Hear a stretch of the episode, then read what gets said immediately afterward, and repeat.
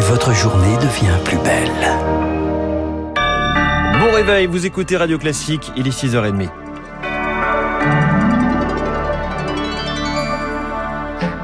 La matinale de Radio Classique avec François Geffrier.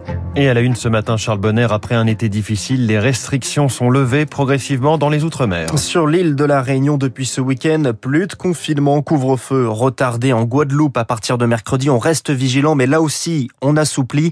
Le couvre-feu passe de 19h à 20h. Tous les commerces peuvent rouvrir. Le taux d'incidence est repassé en dessous des 200 cas pour 100 000 habitants en Guadeloupe. Cela reste tout de même élevé alors que la population peine toujours à se faire vacciner, Magassel. À peine 25% de la population a reçu ces deux doses, mais malgré cela, pour les médecins, il faut tenter un début de retour à la vie normale. Patrick Portécop est chef du service du SAMU du CHU de Guadeloupe. Simplement, il faut comprendre que l'impact aussi du confinement sur euh, la population euh, est loin d'être négligeable. Donc, euh, pour l'instant, nous n'avons pas d'autre solution que d'espérer que la combinaison rentrée scolaire et déconfinement ne soit pas davantage de repos épidémiologiques. Une crainte à laquelle s'ajoute la méfiance des soignants eux-mêmes. Deux sur trois ne sont pas vaccinés.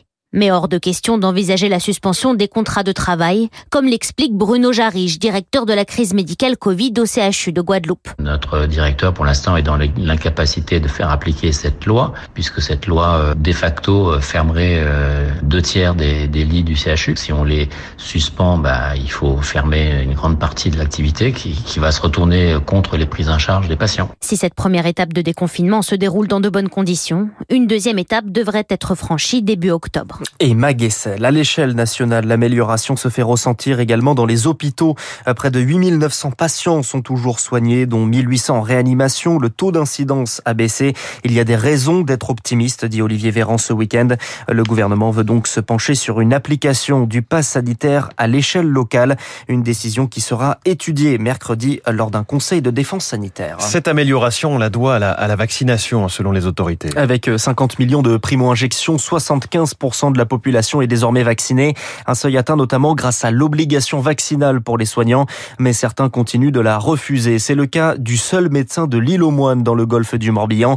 Il n'est donc plus autorisé à rencontrer ses patients, les 600 habitants contraints de consulter sur le continent.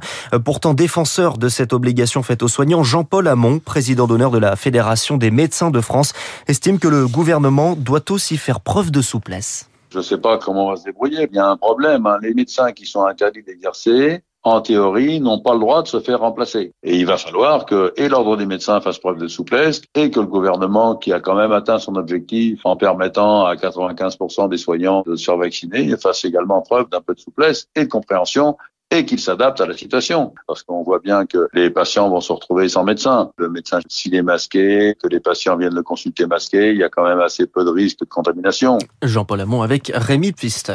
Les écologistes placent Yannick Jadot et Sandrine Rousseau en tête au premier tour de la primaire. On connaîtra dimanche prochain le nom du candidat ou de la candidate écolo pour la présidentielle. Ni la troisième, Delphine Bateau, ni le quatrième, Éric Piolle, ne donnent de consigne de vote. L'issue du scrutin reste donc ouverte et les résultats sont attendus également par les cadres du Parti socialiste, selon le politologue Daniel Bois.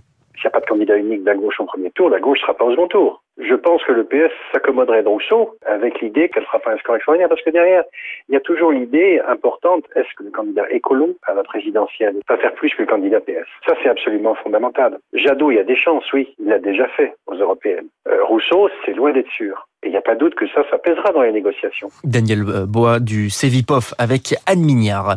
Ouvrir le chantier de la réparation. Emmanuel Macron reçoit ce matin des harkis et leurs descendants. 300 personnes attendues à l'Elysée, cinq jours avant une journée annuelle d'hommage.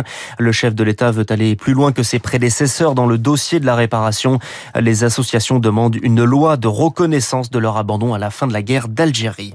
Le patrimoine attire les visiteurs pour la 38e édition qui se tenait ce week-end. Les journées du patrimoine ont attiré 8 millions de personnes selon le ministère de la Culture. La France ne cache pas son agacement après la rupture d'un contrat de sous-marin avec l'Australie. La nouvelle alliance conclue par Canberra avec le Royaume-Uni et les États-Unis agace Paris. Emmanuel Macron et Joe Biden devraient s'entretenir dans les prochains jours. Une rencontre entre Florence Parly et son homologue britannique est annulée cette semaine. La France va-t-elle donc tourner le dos à ses partenaires à ce stade? Il n'est pas question de sortir de l'OTAN, mais la question de la place de la France doit se poser selon le géopolitologue spécialiste de l'OTAN Olivier Kempf. Quels objectifs allons-nous afficher en commun? Les Américains euh, vont certainement vouloir étendre au maximum euh, l'émission de l'OTAN euh, à un théâtre indo-pacifique, et pour dire les choses simplement, pour contenir la Chine. Et la France va certainement être beaucoup plus rétive à s'engager dans cette direction-là et à laisser l'Alliance Atlantique et l'ensemble des alliés aller dans cette direction-là. Elle va dire, écoutez, c'est bon, vous n'allez pas utiliser, comme vous en aviez l'intention, euh, les outils habituels, et en l'occurrence l'OTAN, pour faire ce que vous voulez. Nous, on n'est pas d'accord. Olivier Kempf, directeur du cabinet de conseil en stratégie La Vigie, interrogé par Marc Tédé. Le Kremlin remporte une élection sans opposition. Russie unie, le parti de Vladimir Poutine en tête avec plus de 45% des voix sur la moitié des bureaux de vote. La plupart des partis contestataires étaient exclus du scrutin législatif. Du sport et le Paris Saint-Germain gagne sur le fil victoire hier dans les dernières minutes contre Lyon 2-1 pour la première de Lionel Messi au Parc des Princes. L'Argentin n'a pas encore marqué, mais les Parisiens sont premiers au classement. Et puis Netflix à l'honneur, la série The Crown sacrée meilleure série dramatique aux Emmy Awards. Olivia Colman et Josh O'Connor sacrés meilleur acteur et meilleure actrice pour leur rôle dans ce programme qui met en scène la famille royale britannique. Autre série de la plateforme, Le Jeu de la Dame remporte le titre de meilleure mini-série. Merci beaucoup, c'était le journal de 6h30 signé Charles Bonnet.